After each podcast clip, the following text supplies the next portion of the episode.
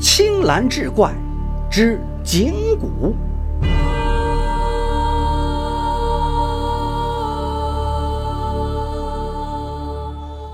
话说莱州有个叫宋问的年轻人，生得孔武有力，膀大腰圆，可以一敌十，被称为宋帅。因父母早亡，无人教导，他也从一个读书人渐而沦为贼人。又喜欢听说书人讲那绿林好汉的轶事，便常常以侠士自居。一次，众贼商议后，抢了一个叫杨万元的大户。该人在莱州有些名望，心肠颇好，设有粥厂，没少救济穷人。宋问对杨万元有所耳闻，故而犹豫不决。贼首劝导他说：“这杨万元外善内狠，是个不折不扣的坏坯子，沽名钓誉之徒。”宋问架不住众人相劝，于是和众贼深夜潜入杨宅，打伤了几名护院，将杨家洗劫一空。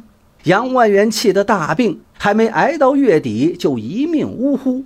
出殡当日，受过恩惠的县民纷纷自发的批笑，为其送行。宋问这日恰在城里的茶楼，目睹了一切，听着茶楼客人们唉声叹息。大骂那贼人，说老天瞎眼，让杨万元这种好人遭劫。宋问听得心有戚戚，再细细打听，才知贼首事先全是诓他。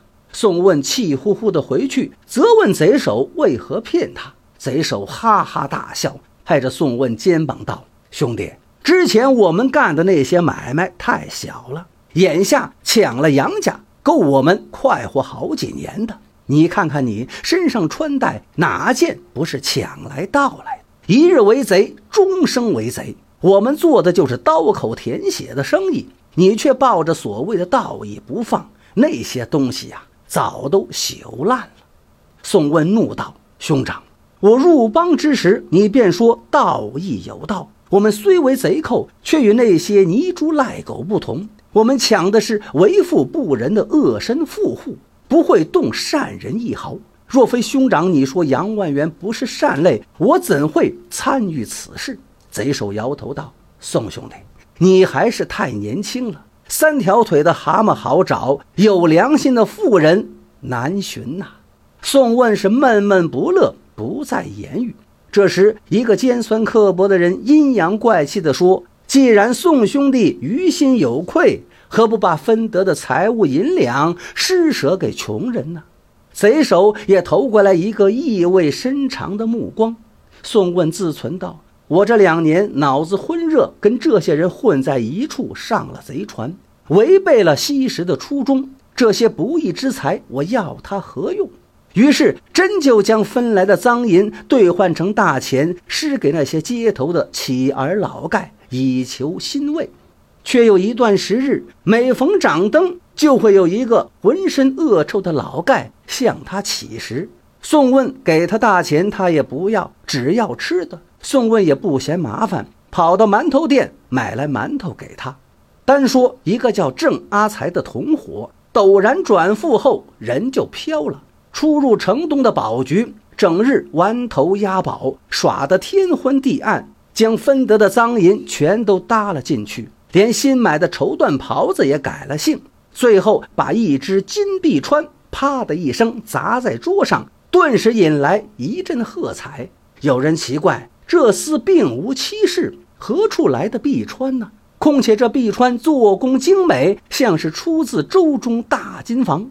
这人平日跟郑阿才还有些交情，见其近来出手阔绰，眼红得很，觉得此中必有文章。就偷偷的告诉衙差，衙差不敢怠慢，又通禀上司，十余人风风火火奔向宝局，将郑阿才擒获，一顿好打。郑阿才将宋问一伙是和盘托出。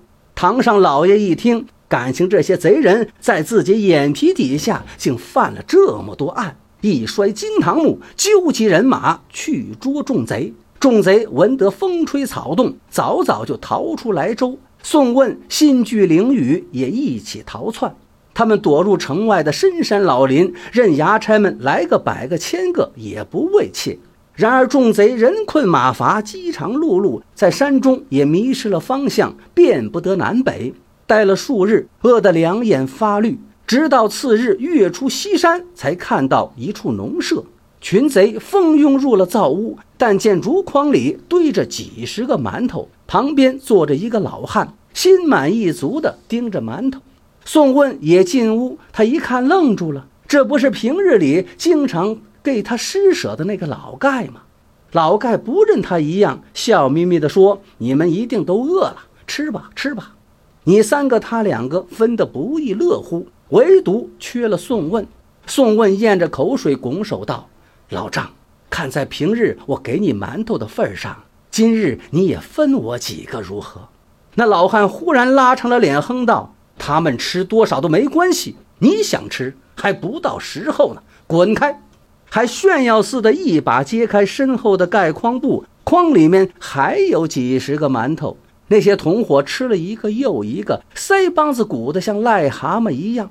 宋问又试着求那老汉说：“实在没有力气，我站都站不稳了。”而同伙们只顾吃馒头，充耳不闻。老盖见宋问不肯走，就端起脚下的蒸馒头水泼到他脸上，从头到脚淋了个遍，还不罢休，又拎了棍子狠狠地扫在宋问的腿上。宋问吃痛，哎呦一声，两脚一软，滚了出去。这一跌，摔了个七荤八素，似有裂骨之痛，挣扎着起来，迷迷瞪瞪好大阵子，才发觉刚才是一梦境。此时天已大白，宋问揉了揉头上的肿包，忆起昨夜之事。众人逃入山林，纷纷庆幸先知先觉，躲过了一劫。于是又商量着去隔壁的州郡，瞅瞅哪里有什么肥羊。宋问听了心烦，心存道：“要不是害怕被抓，我岂能再跟他们一道？”于是离这八个贼远一点，似乎要划分界限。贼首瞥他一眼，嘿嘿一笑，也不理睬，只管吩咐其他人。哪知正值酣处，突然地动山摇，上方的整片山岩泥土哗啦啦滑了下来，众人躲避不及，全被压在泥岩之中。宋问也被乱石击中，昏了过去，恍恍惚惚却做了这么一个怪梦。再瞅瞅昨夜那八个贼，个个东倒西歪，呈挣扎状，多数已经四肢不全，有些脑袋还扎进了泥里，没有一个活口。也幸好宋问当时挪了些位置，不然铁定也会丢了性命。饶是如此，也多处受伤。想起昨晚梦中诸景，不由得冷汗涔涔。若是那老汉也给他馒头吃，会怎样？宋问不敢多想，他强忍疼痛，欲然独行，觅到了一处山溪。洗脸时，发觉自己面色发黄，一脸倦容，似是病夫。无论如何也涤不干净。忆起梦里老人拿蒸锅水浇他，岂非暗示以后要他洗心革面？耗时甚久，终于寻得出山的小道。因为模样大变，宋问逃过了缉捕，化了姓名，老老实实做人。只是此后再不似从前那般有气力，泯然众人矣。